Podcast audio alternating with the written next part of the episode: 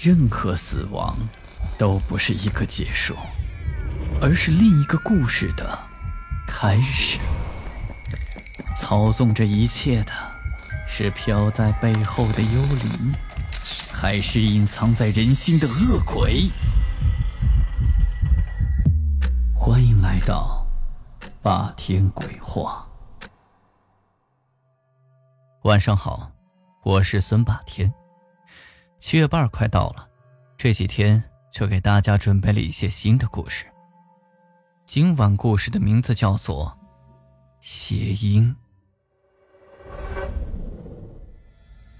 阿俊和栓子都是山里人，他们俩是孤儿，从小相依为命，每天弄些山货到集市上去卖。由于离集市比较远，所以他们两个平常都是早出晚归。这一天，他们刚卖完山货，在集市上溜达，而这个时候，有个穿着破烂衣服的道士就走到他们面前说：“可否借一步说话？”他们俩也没多想，就跟着道士。来到了人少的地方，栓子问：“道长，有什么事儿啊？”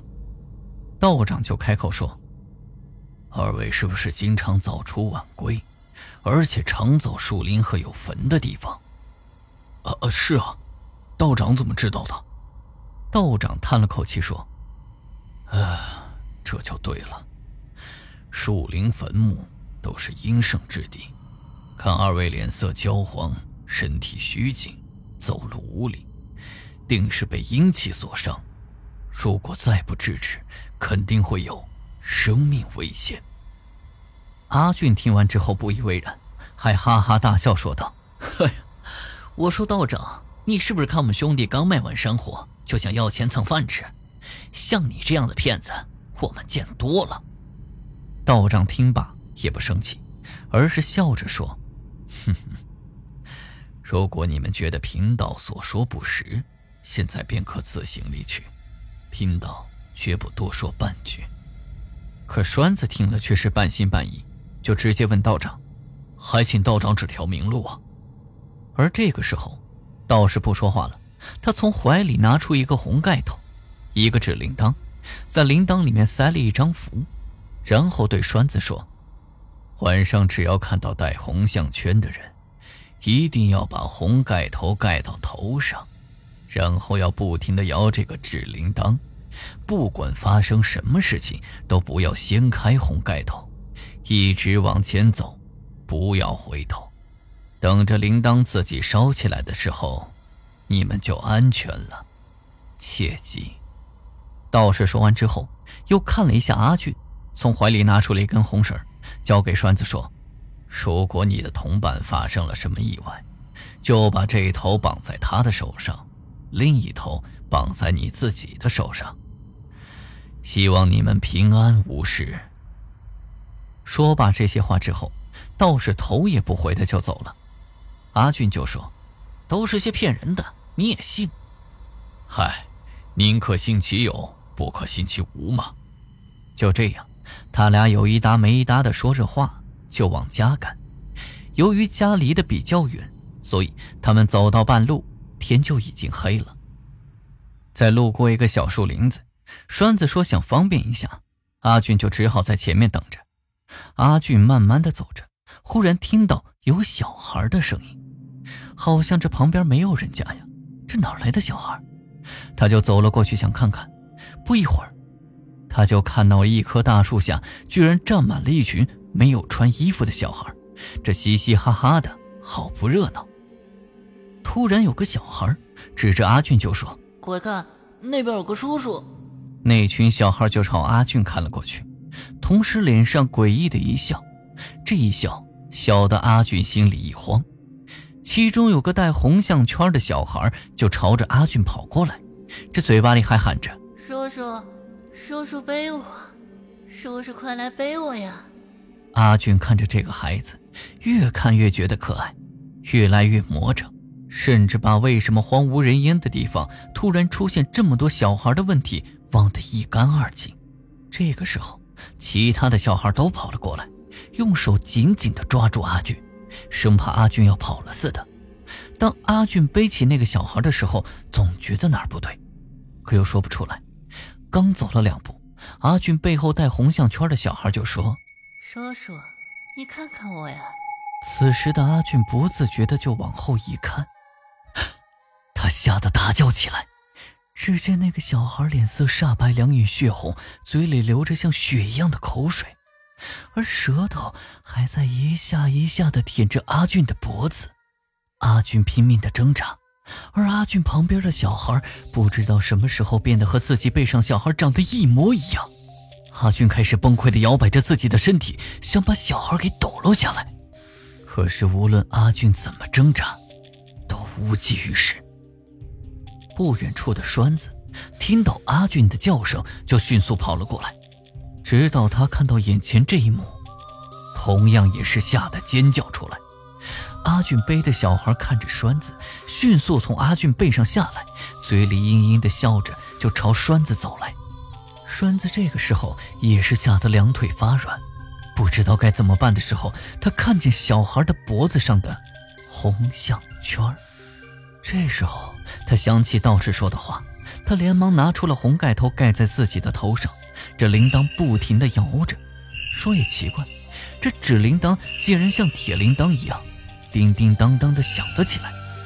戴红项圈的小孩停止了脚步，他的眼睛里露出了恐惧、怨恨和不甘，同时抓住阿俊的那个小孩也松开了手，双手捂着耳朵，在地上撕心裂肺地叫着。随着栓子向阿俊逼近，铃声越来越大。阿俊旁边的小孩迅速爬了起来，消失在了黑暗中。而那个戴红项圈的小孩，好像并不想善罢甘休，他在栓子的周围大声的怒喊着。栓子来到阿俊旁边，叫阿俊快走。而这时的阿俊已经是目光呆滞，直立立的站在那，根本就听不见说话。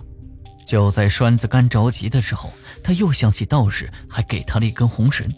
他拿起红绳的一头绑在阿俊手上，另外一头绑在自己手上。他试着走了两步，说也奇怪，阿俊居然也跟着他走了两步。栓子来不及多想，继续向前走着。也不知道走了多长时间，他只觉得后面小孩的声音渐渐的远去。而这时，他手上的指铃铛一下子着了起来，栓子松了一口气，这一下安全了。他掀开了红盖头，再看看阿俊，他现在是头发凌乱，目光呆滞，嘴角流口水。